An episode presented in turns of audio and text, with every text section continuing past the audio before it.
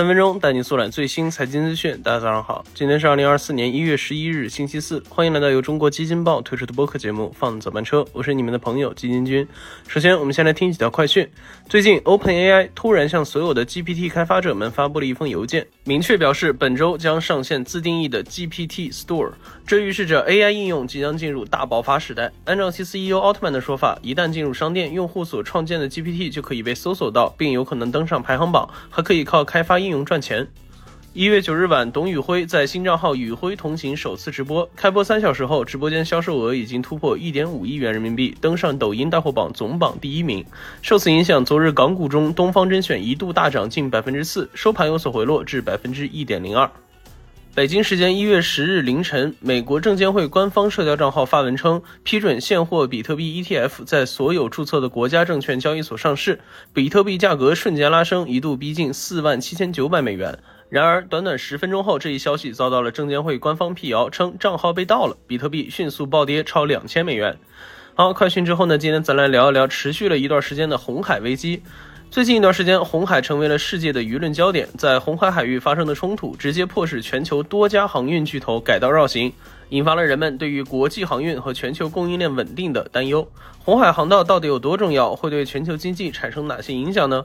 先从地理位置上来说，红海是连接亚洲、非洲、欧洲的重要海上通道之一。它位于欧亚大陆和非洲大陆之间。红海通过苏伊士运河与地中海相连，使得船只能够避开漫长的非洲南端好望角航线，大大缩短了亚洲到欧洲和北非的航程。说它是世界航运的生命线，一点都不为过。据统计，目前每年有超过两万艘船通过苏伊士运河，占世界海运贸易的百分之十四，其中约有百分之三十是集装箱贸易，百分之十为原油贸易。而随着地缘冲突的升级，行驶在这一海域也充满了风险。因此，目前世界前八大航运公司中，除了中远海运和达飞轮船外，其余六家都已经宣布避开红海苏伊士运河航线。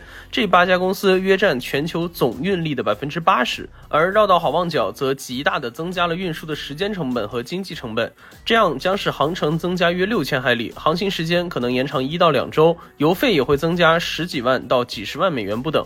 在此背景下，不少航运巨头也开始反复摇摆试探。航运巨头马士基就先后多次更改路线，一会儿走红海，一会儿走黄望角。那没办法，绕道的成本太高了。不过有趣的是，按照以往的经验，出现这样的黑天鹅事件势必会导致能源价格提升。不过这次的危机似乎并没有对能源价格产生太大影响。拿原油来说，除了在去年十二月中下旬受红海局势刚开始影响，短暂的上涨了一段时间后，在今年一月初以来，整体又呈现震荡下跌的趋势。其原因主要还是当前全球石油的供过于求。去年十一月，欧派克自愿减产，总减产量为二百二十万桶每日，并称要维持石油市场的价格稳定。但目前减产量仅为九十万桶每日左右。与此同时，其他国家石油供应仍较为强劲，现在他们手中的石油根本用不完。红海被限制了，也没有什么大碍。